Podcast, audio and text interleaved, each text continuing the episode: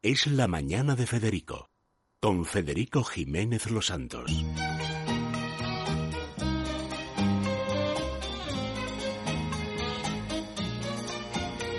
Retiens la nuit pour nous deux jusqu'à la fin du monde.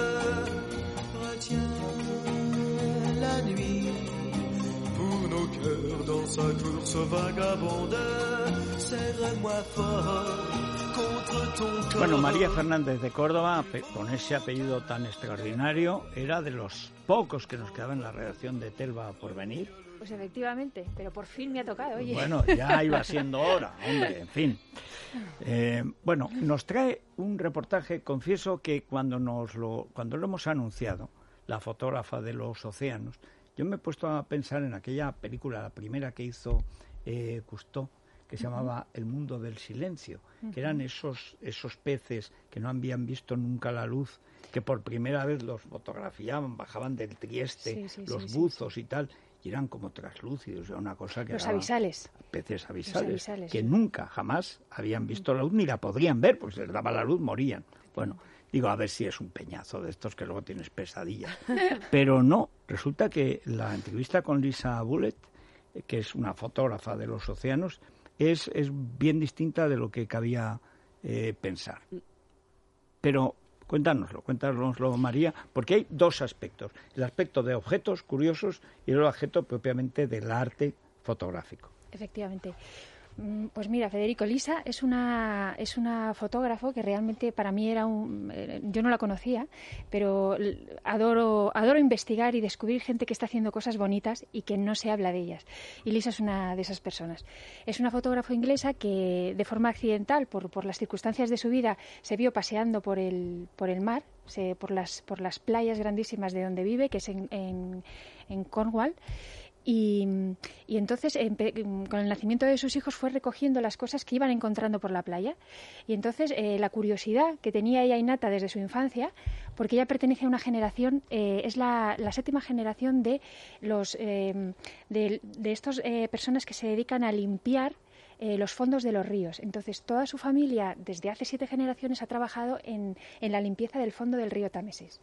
Entonces, ella Bueno, que eso no es un río, es un vertedero. Sí, sí, y sí, aparte ahí está la- toda la obra de Dickens y todo que lo demuestra, que es que eso hay que limpiarlo continuamente, porque entre la cantidad de, de légamo, de barro, y la cantidad de muertos, objetos, barcos, todo lo que cae al Támesis, claro, lo tienes que limpiar, si no, no podían entrar los barcos, claro. Efectivamente. Entonces ella desde pequeña ha jugado a recoger cosas, como hacían en su familia, y entonces eh, pues, cuando nacieron sus hijos se iba a, a recorrer las playas y entonces recogía todo lo que encontraba y al volver a casa investigaban de dónde venía eso. Entonces eh, lo interesante de Lisa es, por una parte, una fotografía que es, parecen pinturas, Sí. porque el reflejo que hace de la luz de un mar que es absolutamente bellísimo como es el Atlántico, que cambia de colores permanentemente. Eh, además, eh, y que ella vende sus obras, además eh, fotográficas, eh, ella hace fotografías de todas esas cosas que va encontrando. Y entonces, a través de, de las historias que hay detrás de esos objetos, podemos vislumbrar el futuro del océano. El Bueno, mal- hay que decir que son, que son composiciones las cuales eh, hay pocas cosas más asquerosas que un peine usado, salvo un peine usado roto. Pero ya un peine usado roto en el fondo del mar, o sea, ya es el colmo del colmo. Bueno, pues hay una composición con trozos de peine rotos, de colores, que está en Telma. Pero ¿cómo es posible que esta mujer haya conseguido crear un cuadro? Porque es una especie de cuadro abstracto. Es un cuadro. Es la composición, cómo ha puesto la, cómo están distribuidas las formas en un espacio blanco, cómo ha, elegi- ha elegido la forma en que se suceden los colores. Y hay una cosa que dices que da asco, pues una cosa que no digo. Y que Lisa me lo ha contado. eh, porque ella es absolutamente transparente, tan transparente como es la naturaleza. Eh, y es que esos peines conservan las liendres No. que se quitaron porque esos peines tienen Claro, una parte para para, son lenderas bichos. y todavía están las liendres agarradas, muertas, pero están los Sí, los huevos fosilizados, Y ella lo cuenta, o sea, está fascinada de que todavía estén allí, porque es parte de esa historia. Eh, eso solo pasa en Inglaterra. o sea, lo primero que haría un español es limpiar. Totalmente. Y además con alcohol, con amoníaco y tal. Y luego vamos a ver los colores como quedan. Sí, sí, sí. Pero es primero límpiame ese peine que me da asco. Pues no, los ingleses son distintos. Claro, y ella me imagino que es consciente de todo lo que, más que ningún otro, de todo lo que estamos tirando al mar, de todos pues, los vertidos y suciedad que está cayendo al Claro, mar. Ella, lo que explica es que en los últimos 10 años eh, ha notado un cambio muy importante en las cosas que recoge de la playa. Y dice que además esto lo percibe, cuanto más salvaje es una playa, más se percibe este cambio. Entonces, ella... Está menos cuidada también, claro. Claro, o sea, en una playa donde va gente dices, pues a lo mejor es normal que me encuentre aquí pues un peine o un no sé qué, pero en las playas que están desiertas, donde la gente no va a bañarse porque son acantilados o son muy agrestes, ¿qué hacen aquí? Pues, ya te digo, juguetes, eh, ¿qué hacen aquí? ¿Por qué llegan hasta aquí? Pues porque están, están por allí y llegan. O sea, no, los, no las han tirado aquí, vienen del océano. Entonces, mm, pues... Eh, ella mm, lo que, o sea, lo más interesante de Lisa es eh, como la, la sinceridad con que te cuenta todo, o sea, la, el amor que siente hacia ese océano, que no mira con, con tristeza, pero que dice, algo estamos haciendo mal porque el plástico es un material que es tan digno como otro, pero no estamos sabiendo utilizarlo bien, porque yo me estoy encontrando cosas que lleva, llevan años navegando por el océano y no, no se desintegran.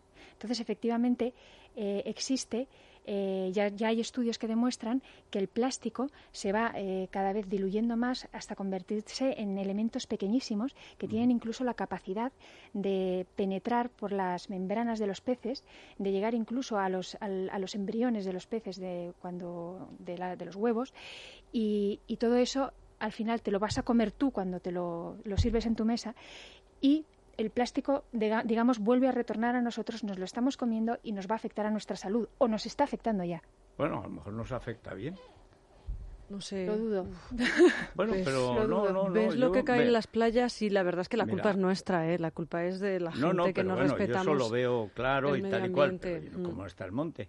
Vete igual, aquí a cualquier, a cualquier pinar de Madrid. Pero si vas por la calle la gente se suena los mocos y tira el pañuelo al suelo. Bueno, pero es que es es biodegradable. Es cuestión de educación. Pero es que, es que encuentras en los pinares cosa que antes no se hacía y como te pillaban te caía un multazo. Ahora es que ni mira y encuentras desde el botellón, pero 14 botellones, preservativos de todas las eh, marcas y tal. Pero por supuesto, y luego sobre todo una cantidad de que parece mentira que haya tantos recipientes eh, tan feos, porque hasta en el plástico hay plástico bonito y plástico feo. No, no, tan horrorosamente feos. Oye, que nadie los toca, nadie los limpia.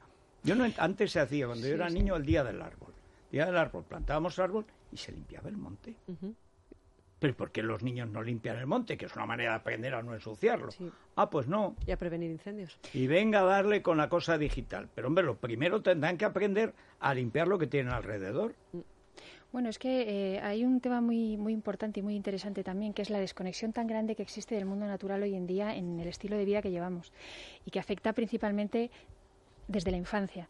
Entonces, los niños ahora mismo, el estilo de vida que llevan es de desconexión absoluta del campo. Pero al mismo tiempo un afán ridículo por las mascotas y el mascotismo. Sí, es verdad. Y cuanto más lejos están de la realidad, eh, más cerca están de digamos, la miniaturización de la realidad. Porque una mascota es el campo en miniatura.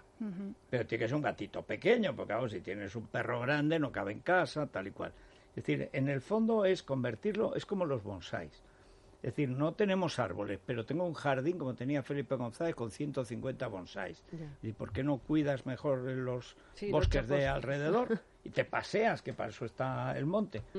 Bueno, pues no. O sea, es una cosa es, es, si fuera tan sencillo como cortar con el campo, pero no se corta con el campo, se altera la relación con el pues campo. tienes toda la razón. Ahora ya está preparando, nos contabas, eh, hacer lo mismo, pero con los fondos del río Támesis, que tiene que, que tiene que, tener ahí una tarea interesante. Conan Doyle, o sea, están lo que van a sacar de, tres generaciones, crímenes de tiempos de sexto. Y ahora sus composiciones absolutamente maravillosas y lo veremos en Telva, me imagino, ¿no? Pues, pues eh, eso espero. Eh, el libro se llama Scavering, que es es, es, esa idea, y, saldrá a principios del año que viene. Y, es un poco una reflexión también sobre su propia historia, su, su vida y la verdad yo tengo unas ganas de que salga. Dagas, pistolas y tal, porque lo primero que se hace un crimen en Londres es tirar el arma al Támesis, que sabes que allí Mira, como en Ámsterdam, yo recuerdo haber estado el día que recogían bicicletas. La gente las tira a los canales directamente. Para no pagar la multa, porque si las dejas en un sitio abandonada, te multan. Sí, sí, así que... Bueno, pues ya nos lo contará, porque... pues lo veremos. Muchas gracias, María. Pues muchas eh, gracias. Nos tomamos Divecol forte para el colesterol, para el malo, para el que ataca realmente a las arterias y, las que abusa un poco por ahora. Ahora nos hemos atizado pues unos croissants muy buenos y claro, si es el cuarto hoy, a lo mejor. Sí, vamos a necesitar Divecol. dos esta noche, lavarse los dientes, medio vasito de agua, dos pastillas de Divecol, trabaja el calgonit en las arterias, te las deja niqueladas. Es de mundo natural y lo encontramos en las parafarmacias o, por ejemplo, en el corte inglés y, por, supuesto, en el mundo natural, en su gran parafarmacia. Bueno, atención porque nos trae Andrés Amoroso un libro que yo no tenía noticia que acaban de sacar, Literatura y Nación de don Marcelino Menéndez Pelayo que es uno de los grandes sabios que ha habido en la historia de la cultura española, pero, pero un sabio absolutamente excepcional, pero de las cuatro o cinco grandes mentes que ha tenido España. Era bastante borracho, lo cual no sé si ayudaba o entorpecía su labor investigadora. Pero en todo caso, el libro que nos trae Andrés es interesantísimo. Es la mañana de Federico, con Federico Jiménez Los Santos.